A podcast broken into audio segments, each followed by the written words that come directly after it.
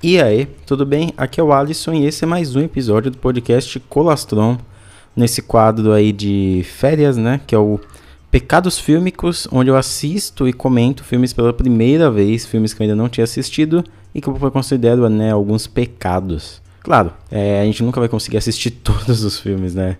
Famosos e, e celebrados, cults. Então eu tô dando esse espaço aqui até para eu conhecer filmes que eu nunca é, dei oportunidade. E agora o filme mais recente, né? Os outros dois tinham sido de 31, outro dos anos 60. E agora, A Viagem de Shihiro, filme aí japonês. Eu não, não, nunca fui tão fã dos filmes do estúdio Ghibli, até porque eu nunca, assim, senti tanta vontade. Eu lembro que eu assistia na infância alguns, mas assim, a memória que eu tenho é bem vaga de todos eles. E eu acho que é certo preconceito mesmo. Depois dos 15 anos eu não passei a revisitar. Então na Netflix um monte, né? Eu quis dar algumas chances. É, e agora eu dei para a Viagem de Shihiro. Pretendo assistir outros filmes é, do Estúdio Ghibli e outros animes né, japoneses. É, Ghost in the Shell, Akira, né? Filmes que são, que são celebrados até hoje. E a Viagem de Shihiro é muito legal, né? O Hayao Miyazaki, inclusive o Roger Ebert, né? Quando lançou a Viagem de Shihiro, o Roger Ebert um dos maiores críticos aí do, do, de todos os tempos, ele falou né, que o Hayao Miyazaki talvez fosse o cineasta em, em exercício é, que melhor sabe contar uma história, né? O melhor contador de história do cinema na época. E aqui eu consigo ver o porquê. Eu acho que o Miyazaki ele consegue emular muito bem um filme que carrega todas as características que atraem uma criança em uma história cativante, né, e gigante. A de Shihiro conta a história aí dessa menina Shihiro de 10 anos. Ali ela é mimadinha, a gente percebe no começo do filme, até que o pai dela meio que se perde no caminho para a casa nova, né? Ela não queria se mudar e tudo mais. Aí eles entram num túnel, saem numa cidadezinha que não tem ninguém na cidade. Os pais dela começam a comer lá uma comida. E do nada, assim, quando anoitece, é, ela descobre né, que essa cidade é povoada por meio que fantasmas. Os pais dela viraram porcos. E ela tem que aí agora se virar, né? É, em um, uma casa de banho para espíritos. É muito interessante isso. E é um, povoado de seres muito fantásticos, né?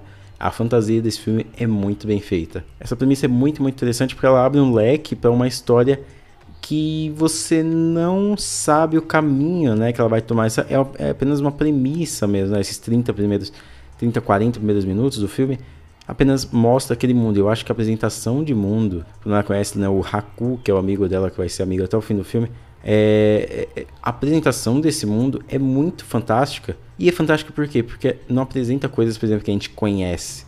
Por ser espíritos, por ser criaturas fantásticas, eu acho que o Hayao Miyazaki ele consegue muito, é, como eu disse, emular né, os pensamentos, a imaginação infantil é, dentro desse mundo. Então, assim, é um filme com uma ação ininterrupta, assim, não é ação, né, de cenas de ação, mas é um filme ininterrupto, tá toda hora acontecendo coisas, e a animação 2D ela é riquíssima de detalhes, riquíssima, é uma coisa linda, linda, linda, linda mesmo, de cores, a, a questão da composição de todos os planos, tem muitos planos ali que dão ótimos wallpapers, e a maneira como a história se desenvolve é muito criativa porque é como eu disse, é aquele fluxo de consciência, de imaginação de uma criança. E ali, dentro daquela história, você pode tirar muita coisa, né? O Haku, por exemplo, quando a, quando a Shihiro consegue esse emprego na casa de banho, ela muda o nome dela.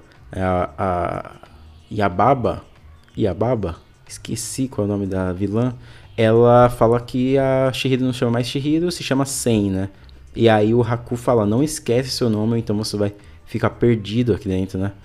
É, por ser esses filmes de amadurecimento, né, onde a criança começa a se tornar adolescente ali, tem esse amadurecimento, a gente pode fazer diversas relações né, com a máquina, que a gente não pode se esquecer da nossa identidade, de onde nós viemos, né? A gente não pode se esquecer quem nós somos. Nós não podemos virar apenas números, apenas um nome numa planilha, né? É, para, apenas para enriquecer. Também tem lá o sem rosto, né? Que é o monstro que ele vai meio que absorvendo as atitudes das outras pessoas.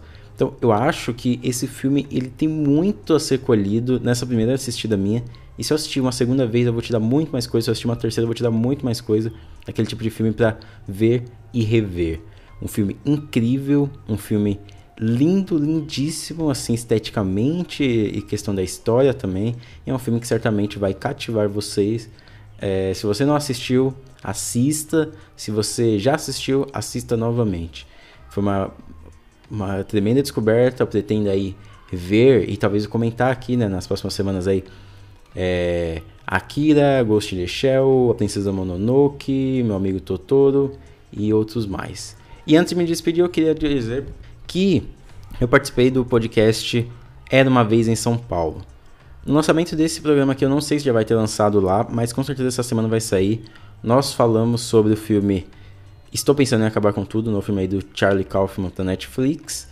É, eu estava com um pouquinho de vergonha comentando com eles, mas eu acho que eu consegui ajudar, eu acho que eu consegui agregar lá na discussão.